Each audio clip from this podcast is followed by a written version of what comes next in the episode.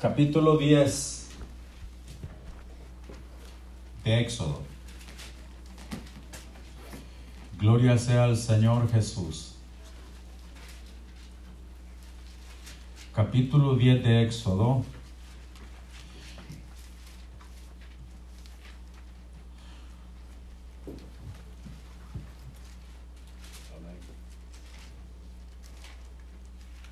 Vamos a leer del versículo 7 al 10.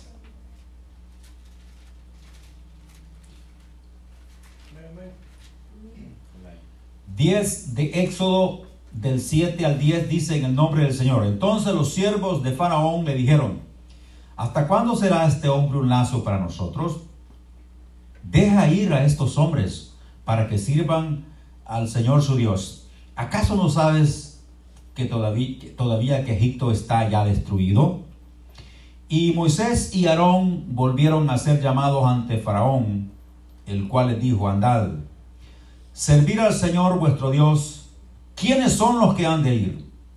Moisés respondió, hemos de ir con nuestros niños y con nuestros viejos, con nuestros hijos y con nuestras hijas, con nuestras ovejas y con nuestras vacas hemos de ir porque es nuestra fiesta solemne al Señor.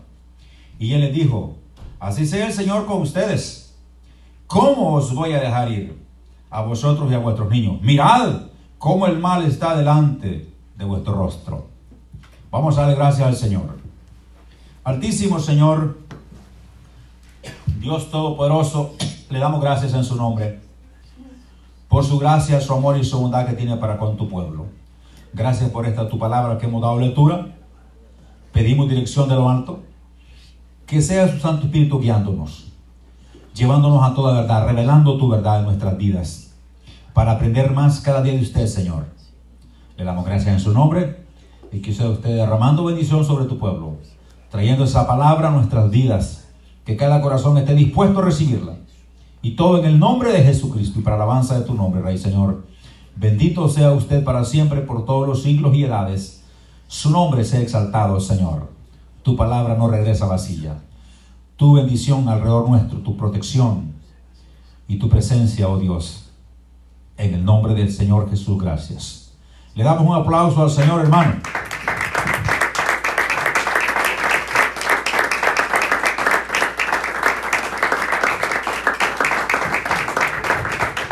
Gloria al Señor. Pueden tomar sus sillas, hermanos.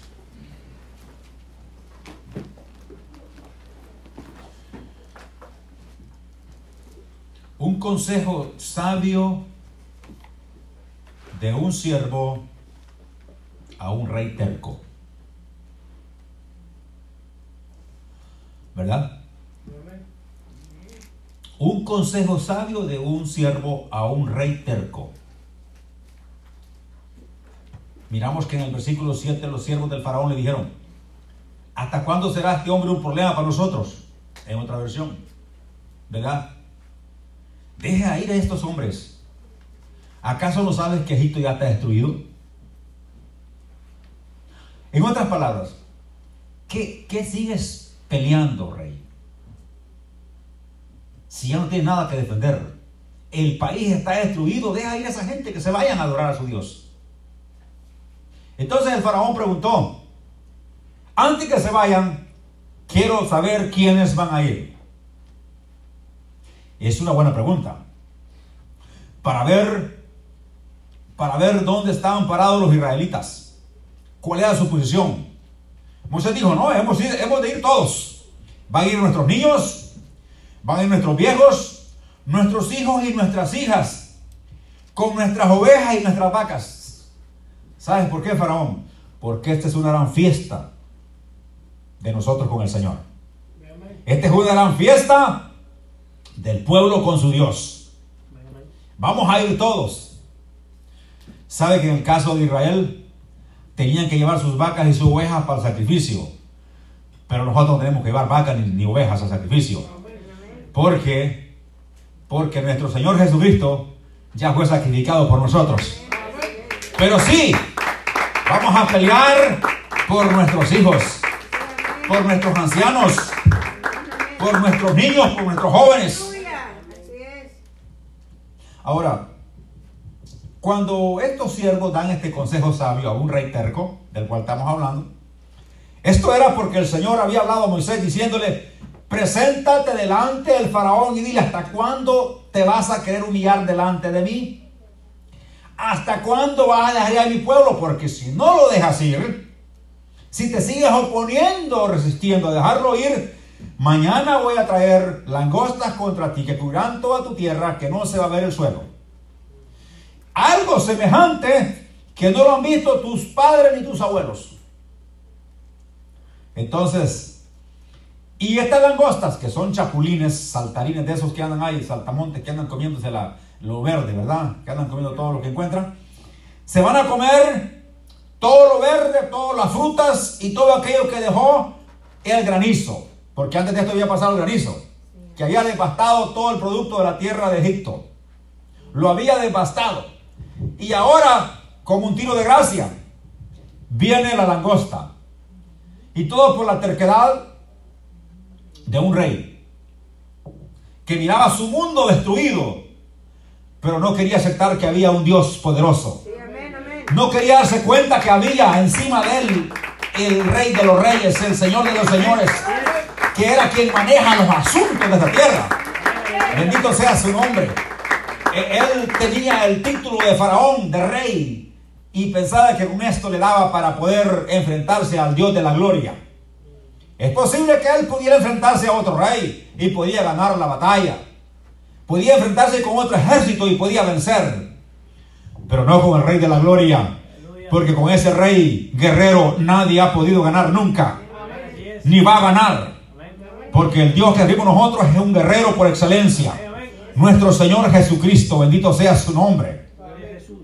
Ahora, podemos ver que entonces, cuando el rey preguntó a, Moisés y Aarón, quiero que me digan quiénes son los que han de ir con ustedes. Moisés dijo, vamos a ir todos. La familia completa, van a ir nuestros niños, nuestros ancianos, nuestras hijas, nuestros hijos, y vamos a llevar hasta el ganado. Porque vamos a hacer un sacrificio al Señor. Va a ser, un, va a ser una fiesta agradable a Dios. Va a ser una fiesta solemne que vamos a tener con Dios. El faraón dijo, miren cómo se deja ver la malicia que tienen ustedes. Miren si no hay maldad en ustedes.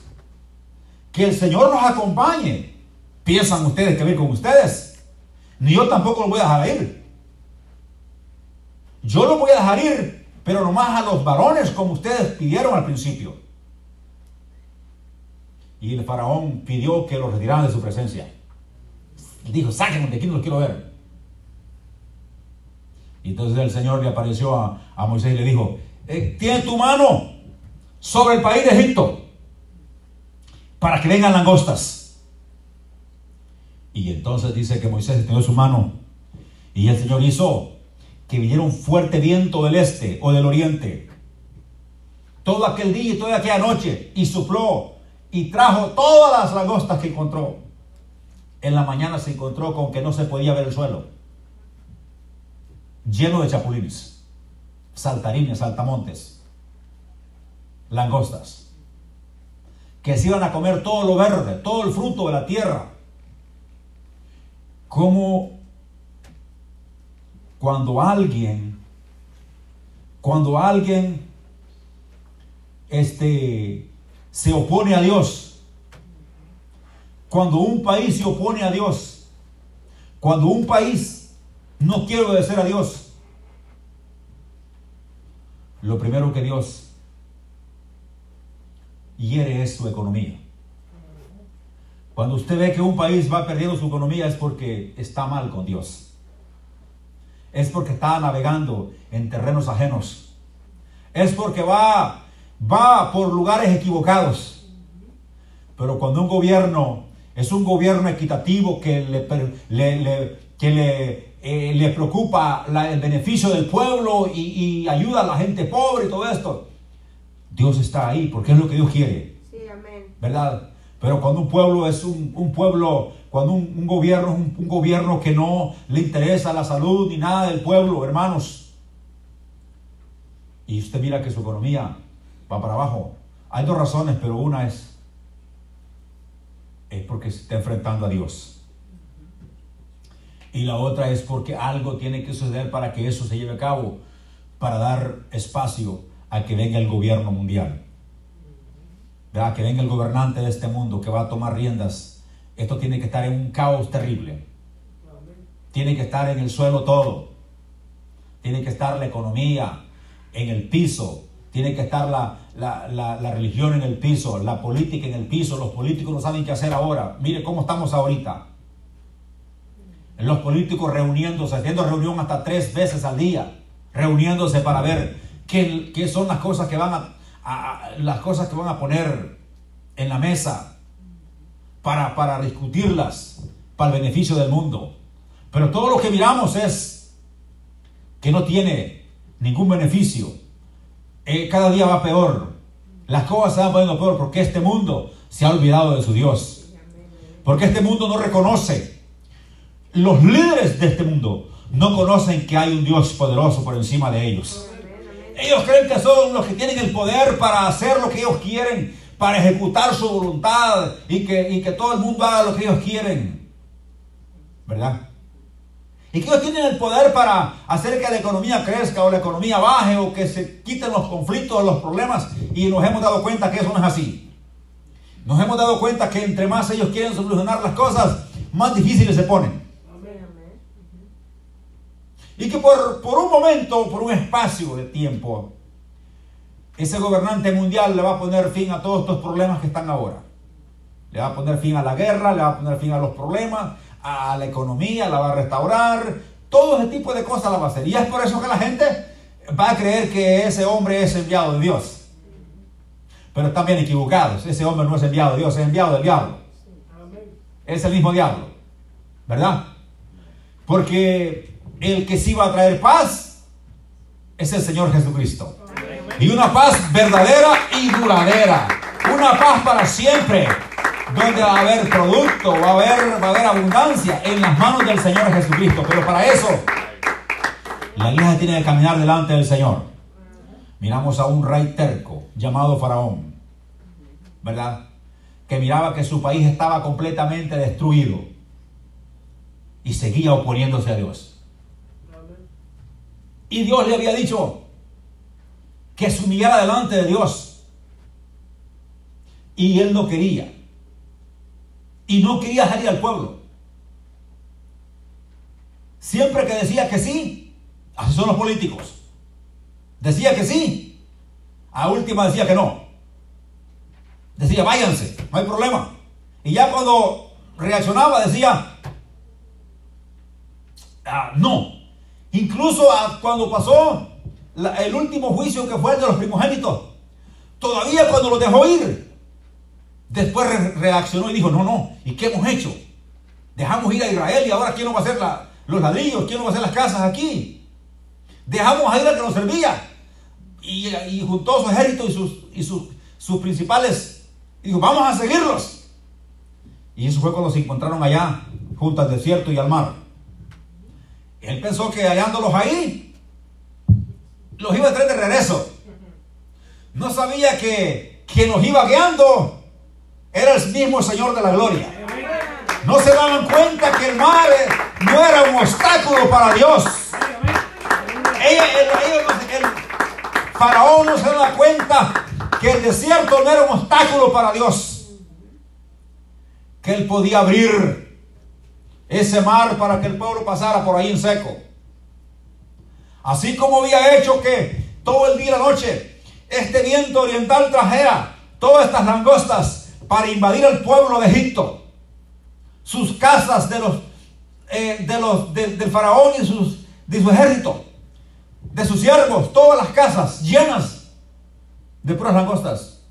La tierra cubierta completamente. Se comían todo lo verde. No dejaron fruta, no dejaron nada. Y esto era que antes de esto había pasado el granizo que había acabado con la cosecha. El país estaba completamente destruido. económicamente estaba en el piso. No había nada que comer.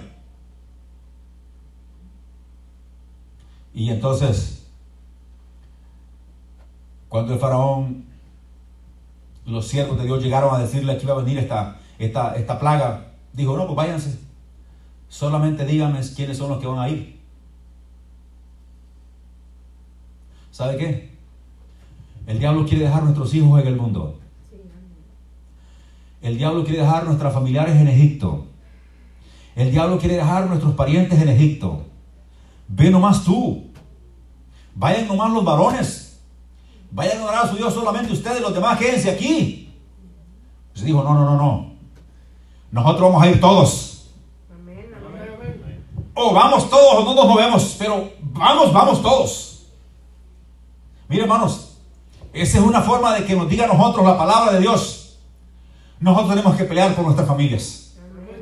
Tenemos que pelear por nuestros parientes. Nosotros estamos aquí contentos, alegres, alabando a Dios. Y aunque tengamos problemas, sabemos que Dios está con nosotros. Pero ¿qué de nuestros familiares? ¿Qué de nuestros parientes? ¿Qué de nuestros hijos, nuestros hermanos en la carne? Nuestros parientes cercanos que están sufriendo y sufren y no tienen esperanza. Usted y yo sufrimos, pero tenemos esperanza. Usted y yo sufrimos, pero tenemos esperanza que un día esto se va a acabar. Esta carestía o problema que hay en nuestra vida se va a acabar, dolores se van a desaparecer, se va a acabar, porque viene el dolor a nuestra vida, pero va a desaparecer. Gloria a Dios. Pero ¿qué me dice de nuestros parientes? De nuestros primos, nuestros hermanos en la carne. ¿Qué de ellos? Nos están interesando a nosotros. Estamos orando por ellos. Los estamos poniendo en delante del Señor nuestra oración. Le estamos diciendo al Señor que tenga misericordia de, mi hijo, de mi hija, de mi primo, de mi pariente, de mi hermano en la carne. Estamos haciendo eso. Porque a Moisés le, le preguntó al faraón, ¿y quiénes son los que van a ir? Van a ir nuestros niños. Qué importante que traigan los niños a la iglesia. Porque nuestros niños van con nosotros. No se quedan en el mundo. Van con nosotros. Amén. Nuestros hijos y nuestras hijas van con nosotros, nuestros jóvenes, nuestras mujeres. Vamos a, vamos a ir todos. Porque, ¿Por qué? Porque tenemos un encuentro con nuestro Dios. Tenemos una fiesta solemne con nuestro Dios. Tenemos un encuentro. Tenemos una lucha con el mundo, con el príncipe de este mundo. Tenemos una lucha con el faraón egipcio. Pero ¿sabe qué? Vamos a ir todos a ese encuentro con nuestro Dios. Tenemos, tenemos una fiesta solemne con nuestro Dios. Y no es como el pueblo de, Israel que lo tenía en el desierto, según, según Moisés. Nosotros lo tenemos en el espacio. En el aire nos va a llamar el Señor con su trompeta. Ahí estaremos con Él por un cierto tiempo mientras pase ese banquete. Y regresaremos a la tierra con el Señor. Bendito sea su nombre para siempre. ¿Qué, qué ganancia tendríamos nosotros si nosotros fuéramos a esa fiesta y nuestros hijos se quedaran aquí?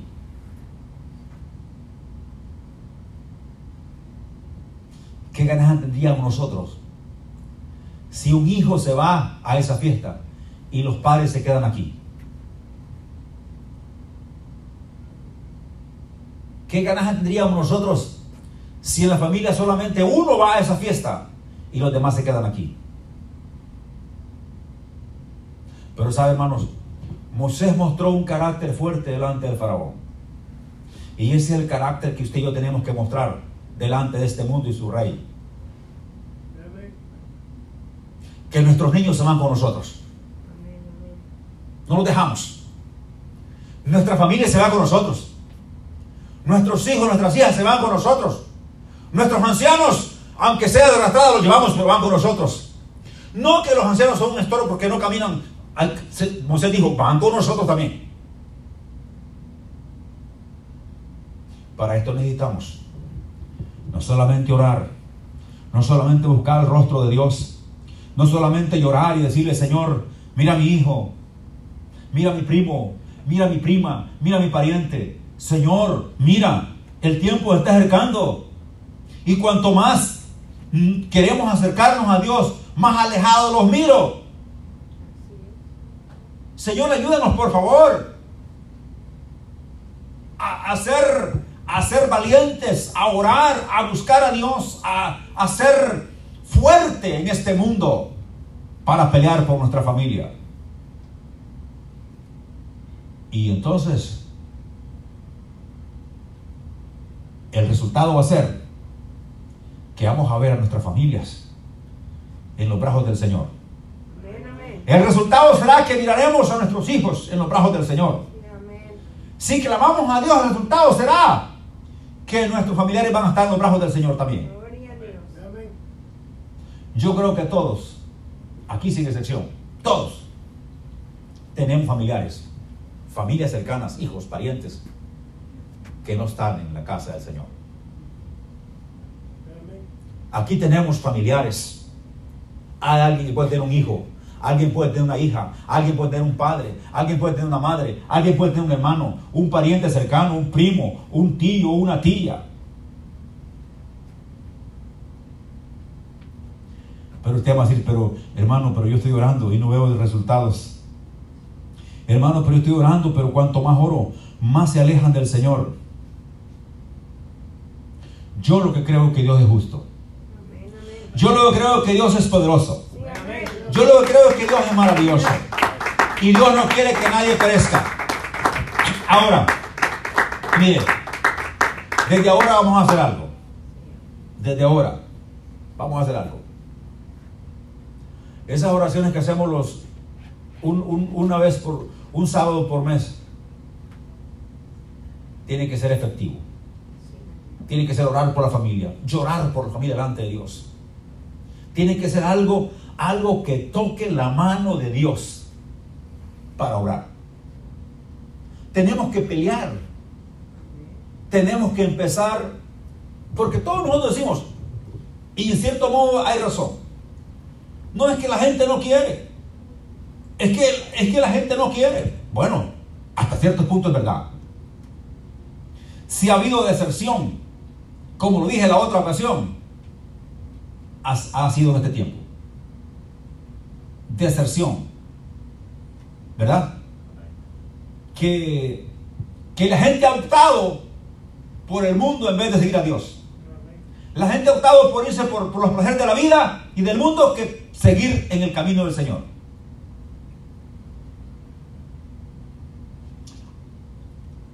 Las estadísticas nos muestran que la mayoría de iglesias en Estados Unidos están vacías. Yo no puedo decir de México, ni de El Salvador, ni, de Honduras, ni Nicaragua, porque esas estadísticas no las he visto, he visto las de aquí. Algún día puede ser que, que me meta a ver esas estadísticas, pero las de aquí, de Estados Unidos, cada mes, cada año se cierran cientos de iglesias cerradas. Y no se cierran por falta de finanzas o por otro tipo, no, se cierran por causa de que no hay miembros.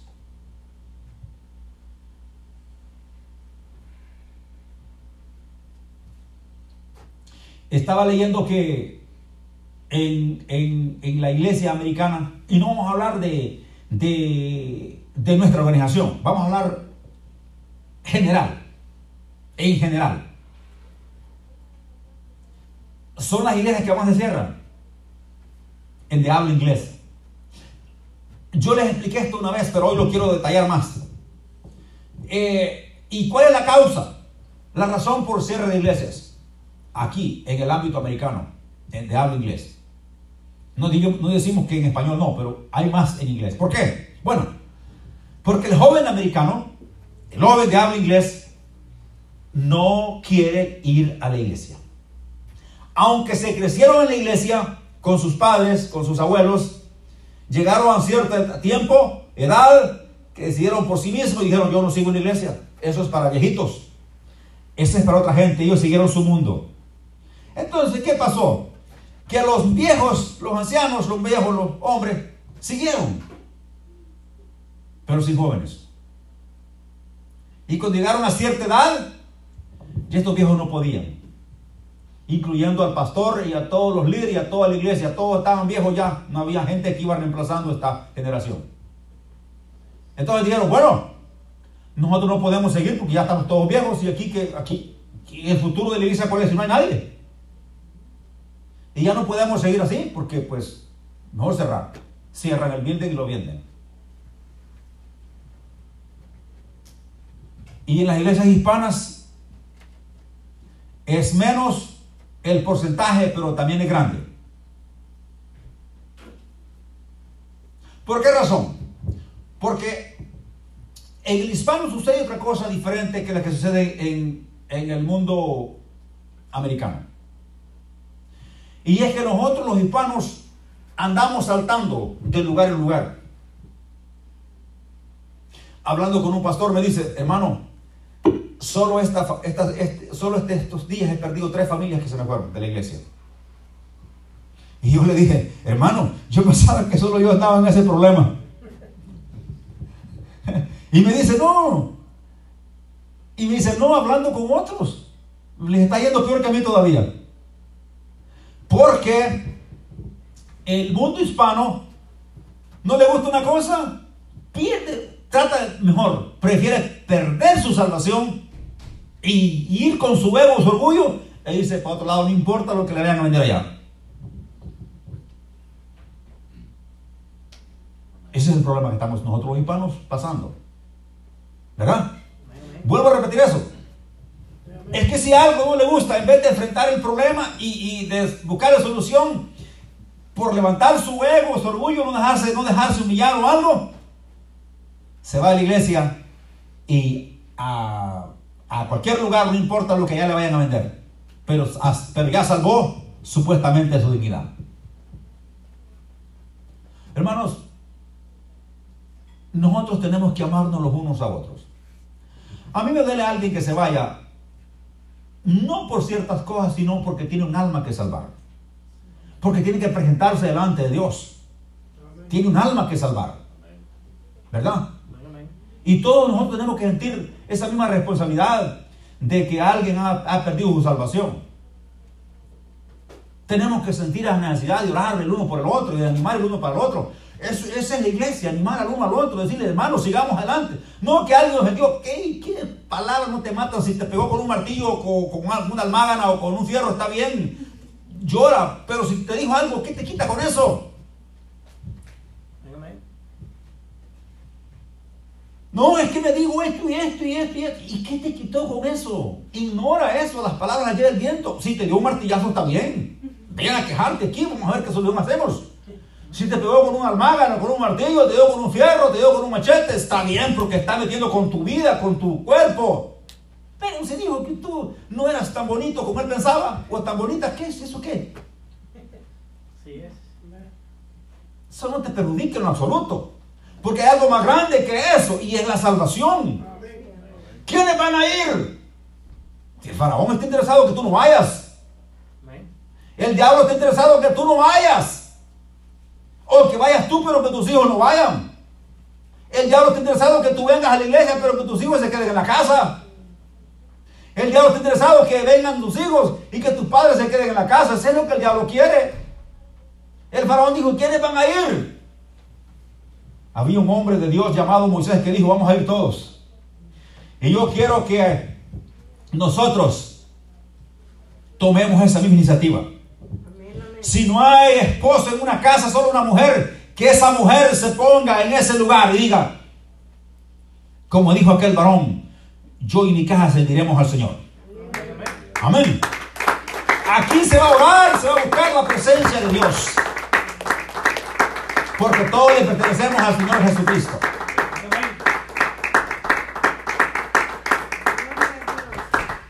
Entonces, las estadísticas de las cuales estamos hablando, está otro grupo que dice, no, yo a qué voy a la iglesia. Si ahí en la iglesia este, no hay amor. ¿Usted ha oído decir eso? Ahí le dan amor. Mejor me quedo en la casa. Es que el diablo ya te está diciendo algo. Y le estás oyendo al diablo y dejas de oír la palabra de Dios. Y entonces, dice, yo mejor me quedo en la casa. De allí puedo ver predicadores. Bueno, y, y veo una mezcla de predicadores que por último se enredan y no saben ni qué hacer.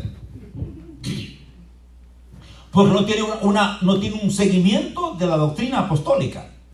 No tiene un seguimiento de lo que es verdadero y lo que no es verdadero. Escucha de todo y mete todo en la cabeza y por último se queda sin nada. Es lo que pasa. Entonces, y es lo que el diablo quiere. El diablo quiere que todo el mundo se quede en casa y que se quede en Egipto, que se quede en el mundo.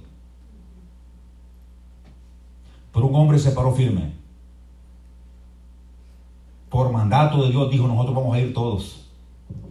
Yo no sé si hay alguien que quiera llevar su familia. Yo no sé si hay alguien que, diga, yo y mi casa vamos a ir al Señor. No sé si hay alguien, alguien que quiera romper ese círculo vicioso de que dos en la iglesia y tres en la calle. O tres en la, o cuatro en la calle y uno en la iglesia. Cuando todos podemos orar y buscar a Dios. Todos podemos orar y buscar la presencia de Dios. Porque las estadísticas en este punto son graves. Y luego, el final de todo esto, tanto el primer grupo, que cerró por, porque todos los viejos ya no, ya todos viejos.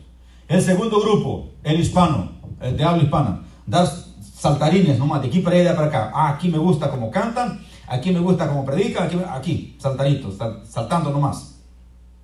Eh, no quiero estar sumiso a nadie, no pertenezco a nadie, pertenezco aquí. Voy un domingo aquí, voy un domingo allá y así ando, porque yo no, yo no quiero compromiso con nadie. Ese es el hispano. ¿Sabes para qué son aptos? Ese tipo de gente que no tiene convicción, que no tiene una, una solidez en la forma de pensar cuando venga el ecumenismo, o sea, ya está, pero cuando ya esto se ponga de relieve, el ecumenismo de la mega iglesia son aptos para entrar ahí, porque ahí no le piden identificación de nada. No le piden si es pentecostal del nombre, no le piden si esto, esto, creen que no, usted entre, no importa qué es lo que haga, usted entre aquí, si es homosexual, si es bisexual, si es heterosexual, si es lo que sea y todo lo que termine sexual, entre y no importa cómo sea, entre.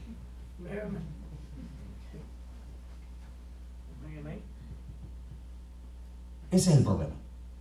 Oh, no, pero si habla mal de eso, usted no, no, no, no, no, usted no ama a la gente. Porque usted si, si nosotros hablamos mal de esto, no es que no vemos a, a, la persona. Lo que pasa es que no estamos de acuerdo con su proceder. Porque el mismo Dios no está de acuerdo con eso. ¿Y nosotros por qué vamos a estar de acuerdo con eso? No es que no les amamos. Y no creamos que Dios no lo puede transformar, sí lo puede cambiar. Siempre cuando ellos quieran cambiar, ellas quieran cambiar. Pero ahora qué bonito. Qué bonito ahora se está poniendo de moda eso. De, que dos muchachas. Y esta es mi novia. ¿Cómo que tu novia? Y es normal para el mundo. Es normal para la gente. Pero no para Dios. Es normal para el mundo, pero no para la iglesia. La iglesia tiene que mantener sus normas y sus reglas. Eso no es normal. No, pero que usted no ama a la gente. Usted no ama esa, esa... Sí, necesita ayuda, es verdad. Eso es cierto, necesita ayuda. Porque del momento que se metió ese problema es que necesita ayuda. Y una ayuda grande. Alguien tiene que orar por esa persona. Alguien tiene que doblar rodillas y decirle a Dios, Señor, mira, mira mi, mi pariente, mira fulano, mengano, mira en qué camino se encuentra. Solamente usted lo puede sacar de ahí. Son cosas donde son cadenas, son, son este, eh, grillos que el mismo diablo les ha puesto y que eso no los puede romper nadie. Y aunque ellos quieran salirse de ahí, porque cuando comienzan, comienzan bien, comienzan alegres, ah, que una gran vida, pero llegan a un momento que después es disolución, todos problemas y que ya no quieren esa vida y quieren salirse, pero ya no pueden salirse. Y unos optan por la muerte.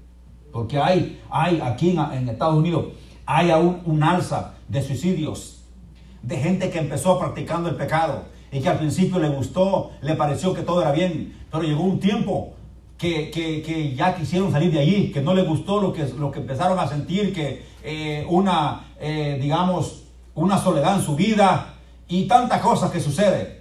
Y quisieron salirse de eso y ya no pudieron. Y el mayor, el mejor escape que pudieron encontrar, suicidio. Aquí en América, más que todo, en todas partes, está lleno de jóvenes que están suicidando.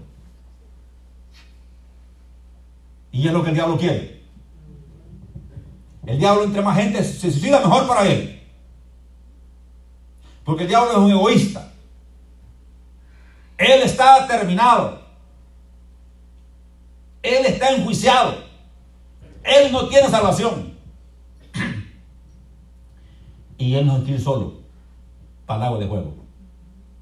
Él quiere asesinar al, mayor número posible que sea posible para llevárselo juntamente al agua de juego con él. ¿Verdad? Porque el diablo vino a vino, a matar, a robar, a destruir. Pero el Hijo del Hombre que vino, ese Hijo del Hombre es admirable. Ese Hijo de Hombre es misericordioso.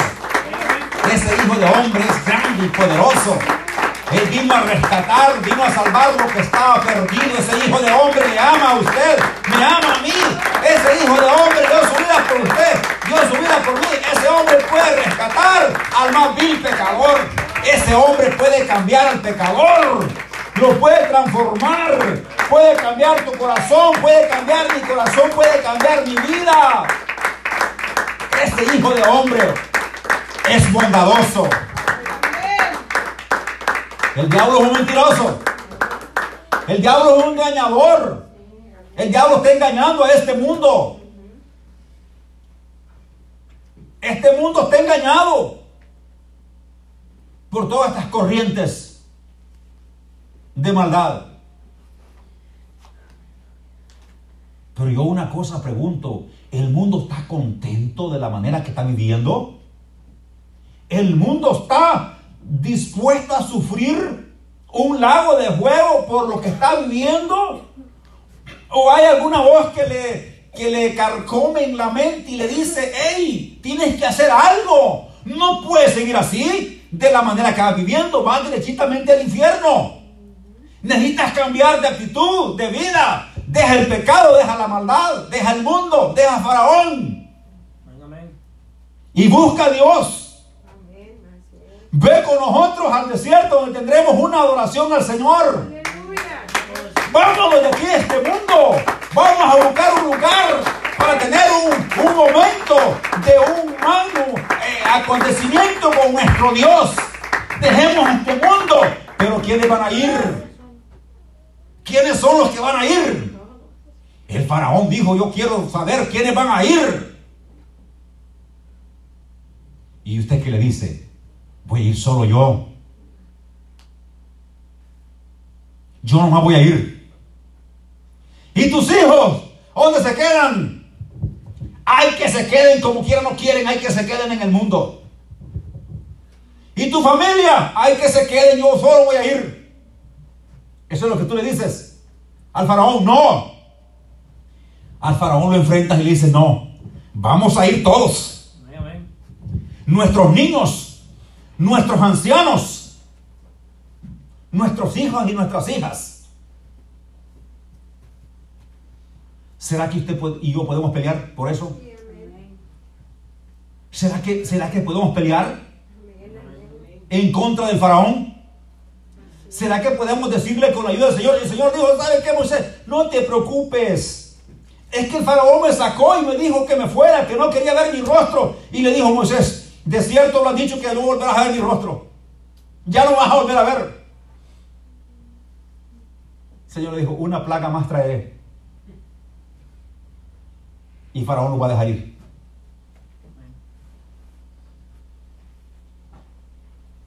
¿Verdad? Aquel hombre terco, aquel rey terco, aquel hombre que un siervo, unos siervos le dieron un consejo sabio a un rey terco.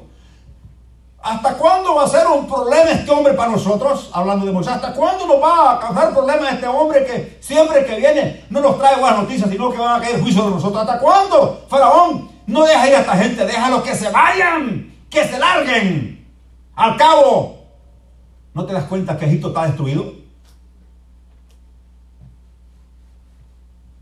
¿No se dan cuenta que este mundo está acabado? Aquí no hay nada que buscar. Este mundo está destruido en todos los aspectos. No hay nada que buscar. La solución es el Señor Jesucristo. La única, el único escape que tenemos es nuestro Dios. Este mundo está en conflicto, en problemas, cada día peor. No hay forma de escapatoria para este mundo. La única forma es servir al Señor de la gloria. Buscar a nuestro Dios. Ahora es el tiempo yo creo que, yo creo que, ya lo dicho está dicho. Yo creo que ponemos, le tenemos que poner acción a esto. Vamos a poner aquí todos los padres y madres que sus hijos no están en la iglesia. Pasen para acá, no tengan miedo. Que sus parientes no están en la iglesia, sus hermanos no están en la iglesia, sus hijos no están en la iglesia, sus, madres sus hermanos no están en la iglesia. Un hijo que su padre esté en iglesia, un hijo que su madre esté en iglesia. Va por acá. Porque ya hablamos, ahora vamos a actuar y vamos a clamar al Dios de la gloria. Vamos a clamar por nuestra familia,